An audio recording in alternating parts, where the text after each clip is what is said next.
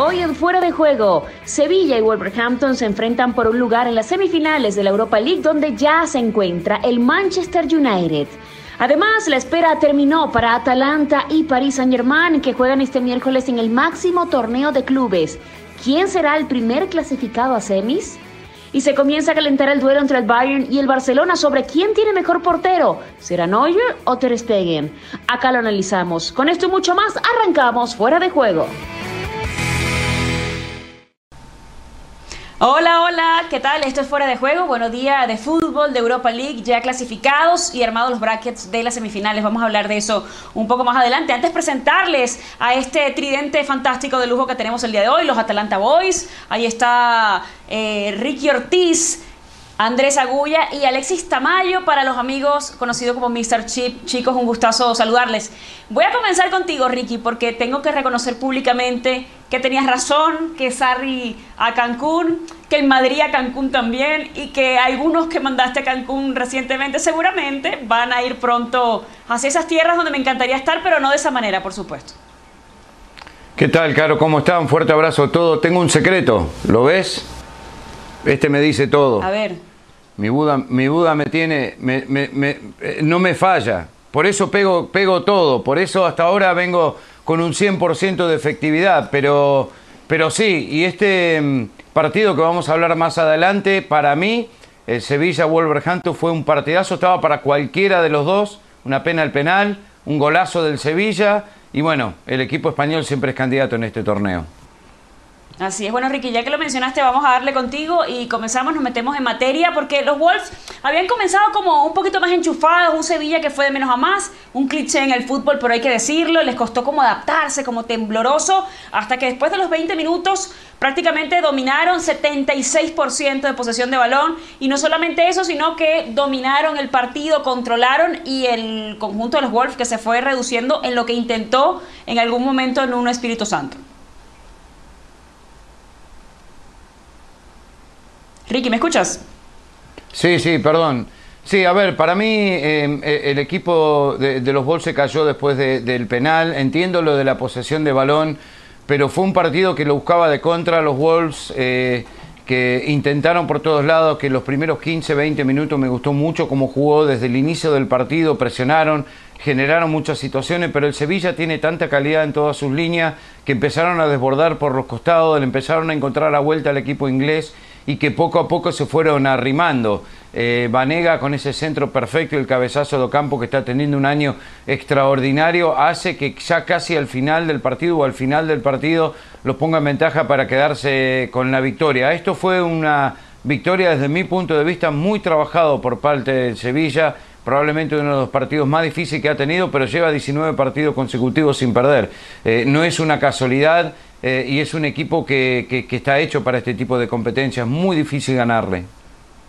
Así es. Eh, Mr. Chip mencionaba algo en redes sociales, el tema de que Bono hizo algo que no pasa mucho, pararle un penal a Raúl Jiménez, porque obviamente uno dice, bueno, el hubiera no existe, pero le cambió totalmente la cara al partido porque pues empieza a perder de alguna manera confianza y también mucho volumen el conjunto de los Wolves a partir del minuto 11. ¿Qué tal, Caro? Buenas noches, Ricky, Andrés. Sí, la verdad es que ha sido el, momento clave del partido. Hasta ese momento el, Wolverhampton estaba siendo mejor que el Sevilla, estaba atacando más, eh, la posesión de balón estaba bastante equilibrada eh, y parecía un partido, eh, hasta ese instante digo, para los, para los ingleses.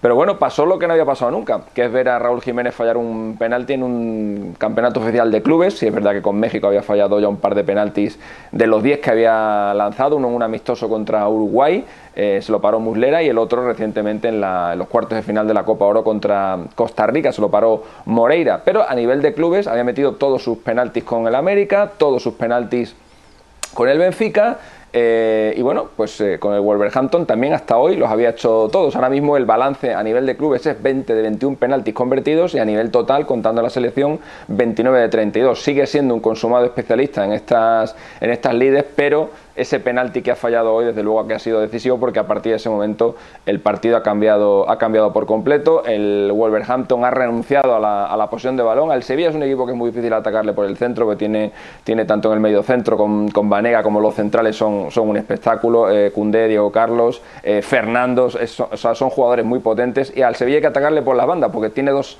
tiene dos laterales tan eh, ofensivos como son eh, Jesús Navas y, y, Reguilón, que la mejor forma, y como, como le han estado buscando las vueltas durante toda la temporada en la liga, por ejemplo, ha sido a la espalda de los dos laterales. Y precisamente esa es una de las fortalezas del, del Wolverhampton, especialmente con, con Traoré, pero no, no ha, no ha, buscado esa, no ha buscado esa alternativa, ha estado muy echado para atrás el, el equipo inglés y al final lo ha pagado. Al final eh, ese gol que ha llegado en el, cuando quedaban dos minutos para acabar el partido, creo que es un justo castigo para los rácanos que ha sido hoy el, el Wolverhampton. Ahí está otro factor, Andrés, eh, el factor Traoré, un tipo que tiene velocidad, que físicamente gana el uno contra uno, que aprovechó los, los primeros minutos, pero que luego por, por, la misma propuesta, pues termina siendo inefectivo o poco aprovechado.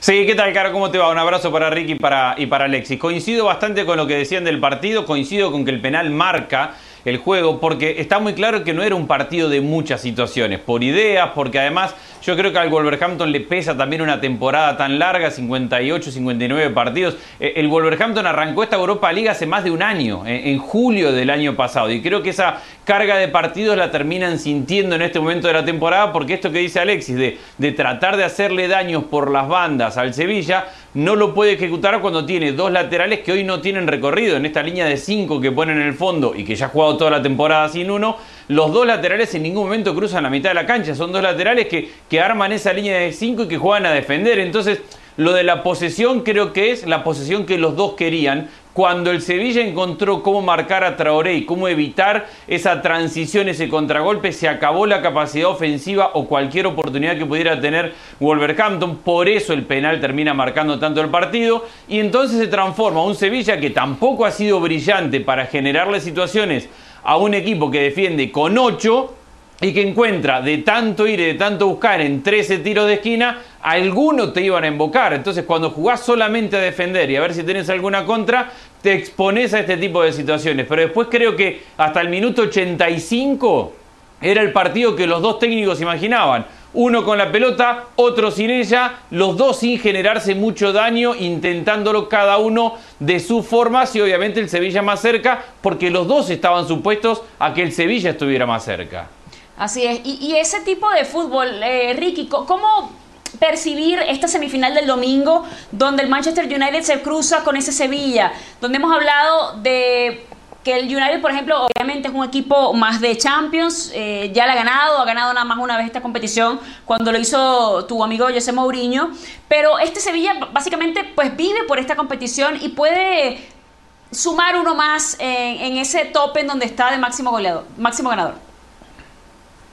Sí, no, el Sevilla para mí es el gran favorito en esa serie, no tengo ni la más mínima duda. Si casi le gana el Copenhague al, al Manchester United, uh -huh. que ganó con un gol de penal inventado en tiempo suplementario, eh, este Sevilla es mucho más equipo, es más equipo que, que, que el Manchester United. Está mejor armado, eh, hace más tiempo que están jugando juntos, eh, tiene otra mentalidad para este tipo de competencias, ¿cierto? El Manchester United es un equipo que tiene la cabeza en Champions, pero no tiene plantel para jugar Champions y hasta acá llegó. Eh, cuando quiera te tiro los porcentajes también, Caro, no tengo ningún problema. A ver, no, pero de una te vez, digo la Ricky, verdad. porque, porque yo voy a aprovechar y, y, me voy a ir por tus momios, porque pues has Sí. estado acertado. Sí, sí. Eh, eh, es muy fácil, esto es 75% Sevilla, 25% el Manchester United y la única la razón que le estoy dando 25 al Manchester United es porque en este momento estoy de buen humor, eh, Caro, nada más. El Buda, Me el Buda bien. ese te está haciendo mal, Ricky. Eh, con No, el Buda, el Buda no me falla, Andrés. Alexis, el Buda, No el Buda no mismo, falla. Ricky. El Bulla, Volvé, que te usted- extrañamos. Va- ¿Vas a Este decir que tiene más de un 25% de probabilidad del aburrido, Manchester United? Sin fuerza. Es un Ricky tibio, tranquilo. ¿Qué está pasando? Saca ese Buda de ahí, alejalo, Ricky. Eh, Que hay vos- algo en lo que ustedes me coin- dicen, Hay- ustedes me dicen que el, que Manchester United tiene más de un 25%. No, yo no. No, yo te dije que corras el Buda, nada más. Lo demás te lo inventaste vos. Yo queremos que te dije es que el Buda te hace mal. 100-0. Eso es lo que queremos escuchar. Que, que ese fue el que dio contra el, el City Real Madrid. Y fíjate que al final tuvo Tuvo razón, Ricky, que yo, le, que yo le había dicho, a ver, hay ciertos equipos a los que les pesa el escudo, que uno dice, bueno, los reconoces aunque sea por el uniforme, pero termina moviendo la balanza. Andrés, no, no hay manera de, que el United, por esa historia que tiene, termine pesando contra un Sevilla que hoy, pues lo, dijimos, en los primeros 20 minutos el conjunto de los Wolves no lo metió en apuros, pero sí la apretó y, y terminó dominando por lo menos esos minutos.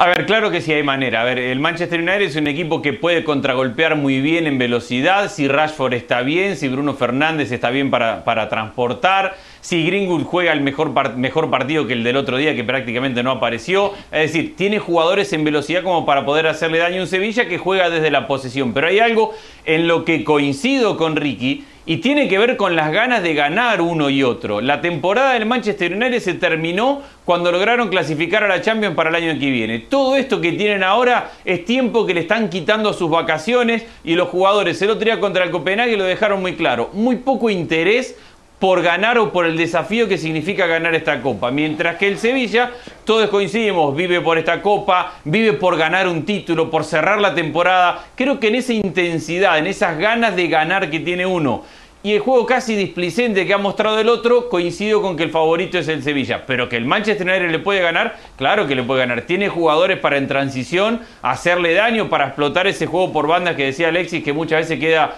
queda el, Sevilla expuesto. Tiene jugadores como para poder competirle al Sevilla. Pero hay una cuestión de ganas, de actitud, que hoy le vi al Sevilla y que no le vi el otro día a Manchester.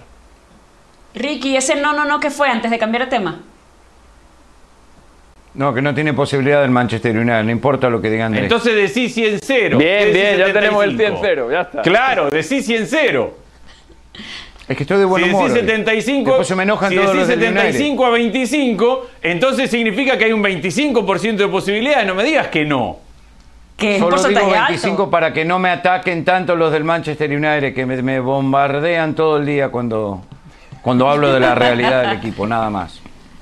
A ver, y, en el caso de Atalanta, porque hay que hablar también de ese duelo ante el PSG, que Alexis ha empezado a sonar por allí el tema de que posiblemente Mbappé pueda estar, no sé hasta qué punto sería prudente utilizar un jugador que, que cuando empezó a entrenar, el, sábado, el sábado para acá, y que físicamente pues no está al 100.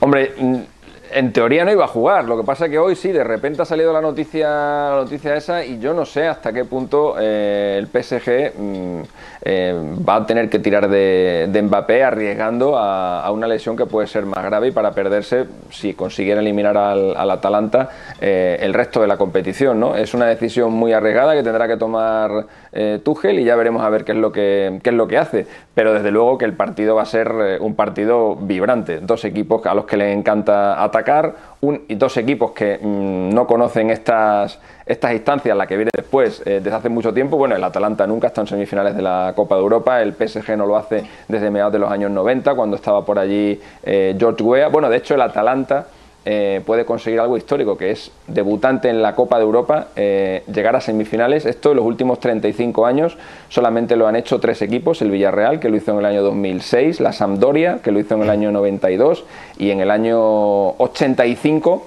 que lo hizo la Roma. Son los tres únicos en 35 años que han conseguido dar la, campanada, ¿no? Y a eso está, a eso está aspirando ahora mismo el Atalanta.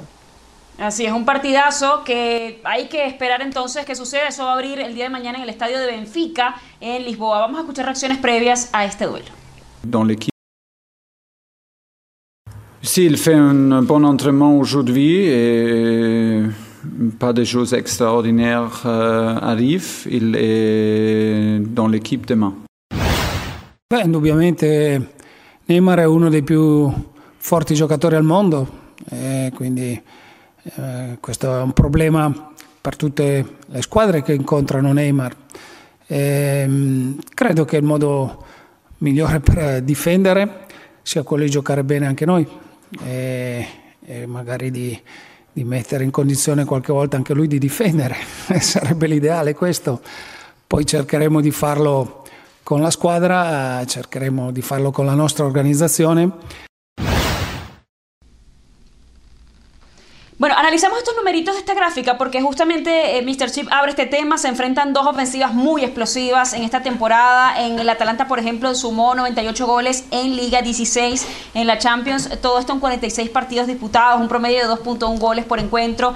Y el PSG anotó 75 goles en la Liga 1 y cuenta con 20 anotaciones en la Champions, promediando 2.7 goles por partido.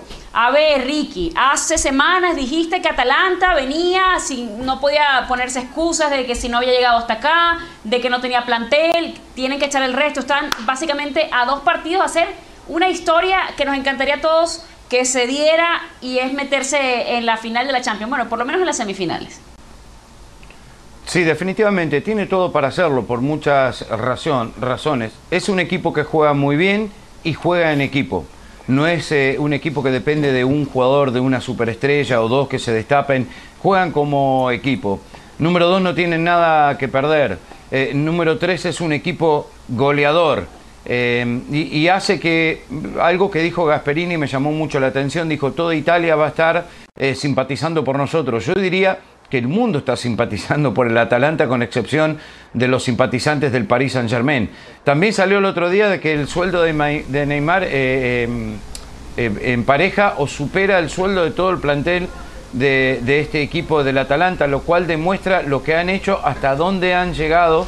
Eh, y que Ricky, pero, pero eso le suma este presión al PSG de decir, a ver, con, la supernómina de astros que tenemos, tenemos que arrollar, arrasar al, al Atalanta.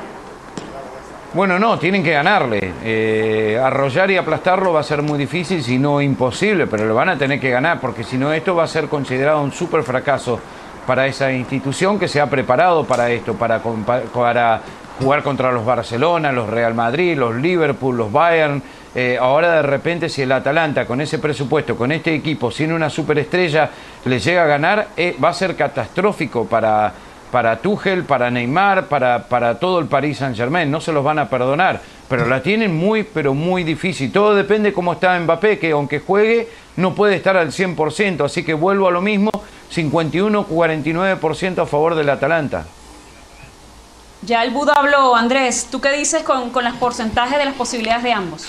Del 51-49, si lo apretamos un poquito, pasa al 100-0, pero así, en, en dos minutos. A ver, yo digo que el partido va a ser impresionante porque hoy sale Gasperini, técnico del Atalanta. Hay que entender qué es el Atalanta, un equipo mediano a chico, y dice que Neymar es muy bueno y que la forma de defender a Neymar es atacarlo para que Neymar nos tenga que defender a nosotros. Así de valientes este Atalanta para ir y para jugar. Y yo coincido con los porcentajes, pero también hay una realidad. A ver, el ritmo lo tiene el Atalanta, el trabajo en equipo lo tiene el Atalanta, la intensidad para jugar la tiene el Atalanta, pero las individualidades son del Paris Saint Germain. Y obviamente llega un equipo con menos ritmo, más descansado. Y Atalanta es un equipo que asume mucho riesgo. Y asumir mucho riesgo contra un equipo como el Paris Saint Germain también lo puedes pagar. Valencia le generó mucho peligro y le metió muchos goles al Atalanta y lo expuso varias veces defensivamente. Y Valencia no tiene a Neymar, no tiene a Mbappé, no tiene a Icardi.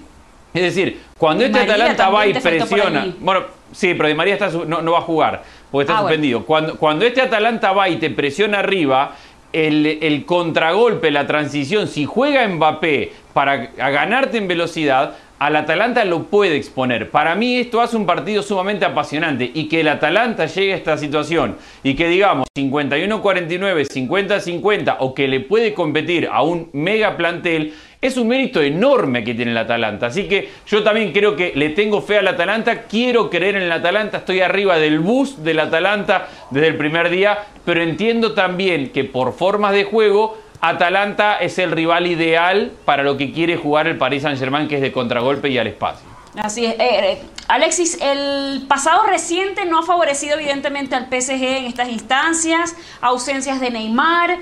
Siempre de alguna manera se ha justificado. Es el momento del brasileño de quizá explotar y de ser demasiado contundente para que el PSG sienta que esa inversión que hizo para llevarlo a la Champions por fin va a rendir sus dividendos. Sí, pero este año no parece que sea, que sea ese año de la explosión de Neymar. Por lo menos yo lo digo por lo que lo he visto en las dos finales de Copa que jugó el PSG en, este, en estas últimas semanas, donde tampoco le hemos visto demasiado, ¿no? Eh, evidentemente es un jugador que puede marcar diferencias en cualquier momento, pero no parece que esté en su mejor estado de forma ni él ni, ni el resto del equipo, eh, porque evidentemente lleva, lleva... No, hombre, ha hecho cosas, eh, ha hecho cosas, claro. Neymar ha hecho muchas cosas en el Barça, en la selección de, Brasil. Es verdad que en el PSG, bueno, en el PSG ha, hecho goles fantásticos. Es verdad que le falta. Es que al Neymar lo que le pedimos directamente es que gane la Champions. Y, eso, es muy, eso es muy complicado. Ha hecho muchas cosas y muy buenas en los equipos en los que, en los que ha estado, pero sí, le falta eso, le falta pegar ese salto de, calidad y conseguir el, gran título. ¿no? Fíjate, curioso, por ejemplo, que justo el año en el que no va a la Copa América es cuando la acaba ganando Brasil. ¿no? Eh, sí, tiene, tiene esa, a lo mejor tiene ese halo por detrás de que, de que no, no aparecen los momentos claves, pero yo no estoy de acuerdo. Lo que pasa es que el PSG lleva tanto tiempo sin, competir de forma continuada que me sumo a, los porcentajes que han dado tanto Andrés como, como Ricky. Veo, yo veo ligeramente favorito al PSG por, por las individualidades, pero muy poquito. ¿Pero también un 51-49? Bueno, un 55-45, una cosa así. Una eliminatoria cercana donde donde a lo mejor pues eso me decanto pues por, porque el PSG tiene muchísimas individuales, muchísima más calidad, muchísima más experiencia que el Atalanta y al final eso puede ser eh, puede ser un factor decisivo. Acá no hay estadística que valga. Lo mejor que, ha, lo mejor que ha hecho Neymar desde que está en el Paris Saint Germain es ir a los cumpleaños de la hermana. Lejos. Es lo primero que se nos viene a la cabeza a mí, si por tú menos. Si tú miras los números de Neymar en el PSG, son números espectaculares. Sí, pero, bueno, pero, pero, pero, el PSG gana, gana siempre la liga. más abajo, Alexis, claro. no, no, pero, no comparable con, la liga española. Lo que no podéis pretender es que jugando en el PSG gane la liga búlgara. O sea, si juega en el PSG tiene que ganar la liga francesa, no, no, no le queda otra. Bueno, pero sin Neymar la gana igual, Alexis y bueno, pues ahí es donde está, ahí donde está haciendo lo que tiene que hacer y está haciendo mucho. Y no nos olvidemos, está dando muchas yo estoy de acuerdo con Alexis, no nos olvidemos que las eliminaciones del Paris Saint-Germain en Champions han sido sin Neymar, es decir, a Neymar lo terminamos juzgando únicamente por si el equipo gana o no la Champions y ya sea por lesión o por suspensión en los partidos grandes, en los partidos por lo cual estamos queriendo medir a Neymar en su actuación en el Paris Saint Germain, él no ha estado. Entonces, eh, yo coincido con Alexis, me parece que debatir o discutir la categoría o la clase de jugador de Neymar, eh, no estoy de acuerdo, me parece que es un jugador top del mundo y que, jugador más caro es innegable eso. ¿Perdón? Jugador más caro de la historia. Bueno, tenemos que hablar también de otras cosas, chicos. Esto lo dijo Karl-Heinz Rummenigge, que básicamente comparaba los dos porteros alemanes y los momentos que viven. Y justamente vamos a leer, Alemania tiene la suerte de tener a este par de porteros. Aunque Neuer es un portero de talla mundial y Ter Stegen aún está en camino de serlo aún está en camino Andrés Ter Stegen de ser un portero de talla mundial. ¿Qué le falta? Porque muchos dicen, a ver, ¿cuándo en cualquier, eh, a ver, en cualquier selección del mundo Ter Stegen sería el titular, pero bueno, sabemos que eh, hay técnicos que tienen a su, a su escuadra, que tienen a su grupo, que protegen a los suyos y bueno, eh, evidentemente Neuer fue un bastión también en su momento de una Alemania muy potente y se ha mantenido ahí también como por, por los kilos que tiene, por los galones. A ver, no le falta nada. Primero hay que entender quién es Rummenigge y no solamente lo significa para el fútbol alemán, sino para el Bayern de Múnich. Entonces no va a salir el presidente del Bayern de Múnich a decir nuestro arquero es peor que el del Barcelona. Eh, simplemente tiene esa lógica. Y después, coincidiendo con, con, lo que decía recién de que tiene Alemania dos arqueros de talla mundial que serían titulares en cualquier selección, hay que encontrar motivos para sacar a Neuer y no pasan por el nivel de Ter Stegen, pasa por el nivel de Neuer. Neuer ha superado una lesión, ha pasado un momento difícil, pero no ha mostrado que esté en la parte descendiente de su carrera, no ha mostrado deficiencias como para decir se acabó el mejor momento de Neuer. Entonces pasa por una cuestión simplemente de, grupo, de, de, que el técnico entiende que si Neuer ha sido titular hasta aquí y que no hay motivos para sacarlo porque sigue siendo un arquero de primer nivel, y sí, Ter Stegen también lo es, pero al final pero, de cuentas pero no, siempre, no discutimos siempre de los momentos, de si uno está en mejor momento que otro, entonces merecería la titularidad. Aquí parece que da igual lo que suceda, que hasta que no se retire no lo van a sacar de la selección. No, yo creo que el día que pierda, que, que pierda el mejor momento, que pierda la jerarquía, que pierda el ser decisivo en un partido, como para mí sigue siendo Neuer, ese día sí pudimos abrir la puerta y debatir de una forma un poco más, no sé si seria, pero más justa. En este caso tienen dos arqueros de nivel top, de lo mejor del mundo, de lo mejor del planeta. y uno de los dos va, a renegar. No, no, pueden jugar los dos, es innegable eso. Ricky, ¿cuándo vamos a ver a Ter Stegen en esa titularidad? Después del próximo Mundial. Yo leo esto de Rumenigue, que por ahora el arco es de Neuer. Como dice Andrés, no ha dado ninguna razón para que lo saquen. Están muy parejos y aunque sea un poquito mejor Ter que Neuer, igual significa de que Neuer es un arquerazo y que eh, lo que está tratando de decir de que por ahora cuando Ter Stegen juegue hasta el, en el Mundial 2022, después de eso el arco va a ser de Ter, Stegen. Esto es lo que pasa, ah, eh, nació en una época equivocada Ter Stegen quizás. Este tipo no ha ganado todo con la, con la selección, está ganando todo con el Bayern también, sigue siendo uno de los top 3-5 arqueros del mundo y no lo vas a poder sacar con todos lo que ha ganado, con todo lo que tiene y cómo está jugando y el momento que está pasando con el Bayern. Entonces, eh, Ter Stegen ya se ha quejado, eh, no le sirvió de absolutamente nada y yo lo veo así, que va a tener que aguantar hasta el próximo Mundial y después de eso va a poder atajar todo lo que quiera, pero por ahora Neuer es el titular de Alemania. Alexis, ¿cómo se analizan un poquito los numeritos de ambas carreras comparando edades y momentos de cada uno? Bueno, yo creo que en la situación que está ahí, por cierto, que esas declaraciones que ha hecho Rumenigue están eh, dentro de, otro montón de declaraciones en las que se ha pegado una pasada detrás de otra. Por ejemplo, ha dicho que Lewandowski es el mejor jugador del mundo ahora mismo. Ay, sí, sobre Messi lo digo, yo, sí. Yo todo este, tipo de, todo este tipo de cosas, yo creo que a Messi se le, se le meten en la cabeza y él empieza ahí a tejer el plan. ¿eh? O sea, a Messi es mejor no es mejor no tocarlo mucho y dejarle tranquilito porque porque como salga motivado es peor. como un nido de avispa. Hay que, tenerle hay que tenerle tranquilito, pero pero Rumenigue ya sabemos, bueno, son alemanes y han ido han ido a por todas. No decía que la situación entre Neuer y Ter Stegen se parece mucho a la situación que vivimos en, en la selección española con Iker Casillas y con David De Gea. En un buen momento, eh, previo a la Eurocopa de 2016, cuando Iker estaba en, uno de los mejores momentos de su carrera, de hecho tenía en ese momento la segunda mejor racha de imbatibilidad de su carrera, eh, tanto en el Real Madrid como en la selección española, pero Del Bosque decidió darle la titularidad a De Gea más pensando en, el futuro que pensando en el presente. Y a continuación, después de esa Eurocopa, salió del bosque, Lopetegui se reunió con Iker y le dijo, mira, mi portero es De Gea, para tenerte suplente no te voy a llamar y voy a, y voy a traer a Pepe Reina. Y ahí se acabó la historia de Iker Casillas en la selección española y luego el tiempo ha demostrado que fue un gravísimo error. Fue un gravísimo error porque España tenía un portero, España tenía una una situación resuelta en la, en la portería y cuando y además un líder Alexis lo que le aportaba el capitán o sea me parece que lo, me parece que además tenía un líder. Lo que aportaba Iker como capitán cómo sale la situación del Real Madrid y además en España. Fue como un poquito curioso que no explotaran unos años más a, a esa figura de talla mundial que tenían Sí, no, no, a partir de 2016 ya nunca más volvió a jugar Iker. Eh, a pesar de haber hecho grandes temporadas tanto en, el, tanto en la primera como en la segunda en el Porto, donde batió récords también de imbatibilidad en Portugal, eh, pero nunca más le volvieron a, llamar y eso que él jamás se había retirado de la, de la selección, nunca dijo que no quería volver. Pero me, parece que se parece mucho a esto y yo, y yo supongo que Joaquín Lev cuando,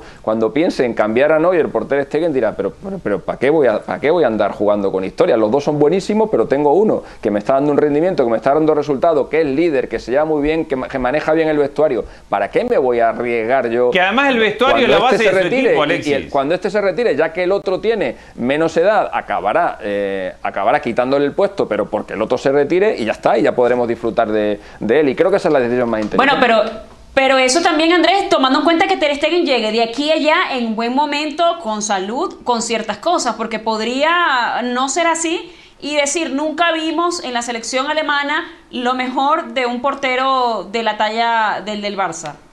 Sí, e imaginar con el hubiera siempre es difícil, pero la realidad es que, pero para sumado todo lo que venimos diciendo, hay que decir que, que, tiene además en, el arquero de la selección alemana el arquero del Bayern de Múnich, es decir, la base de la selección alemana que convive dentro del club, eh, es decir, es inamovible, no hay sentido, no hay forma de cambiarlo. Y coincido con lo que decían recién tanto Alexis como, como Ricky, nació en el momento equivocado y que rece por seguir con salud, porque si sigue con salud Ter Stegen, el nivel da la sensación que lo va a mantener. Es un arquero top. No, es que no hay duda sobre lo que significa Ter Stegen como arquero. Pero tampoco hay duda que tiene otro que está al menos al mismo nivel, que ha sido el titular por años, que tiene ascendencia por el grupo, que comparte con el grupo o con buena parte del grupo en su club, que es la base de la selección, entonces creo que estamos todos de acuerdo. No hay motivo para sacarlo, aunque tenga todos los méritos del mundo Ter Stegen. Así es. Eh, Ricky, Rumenigue diciendo que Lewandowski es eh, mejor que Messi en este momento.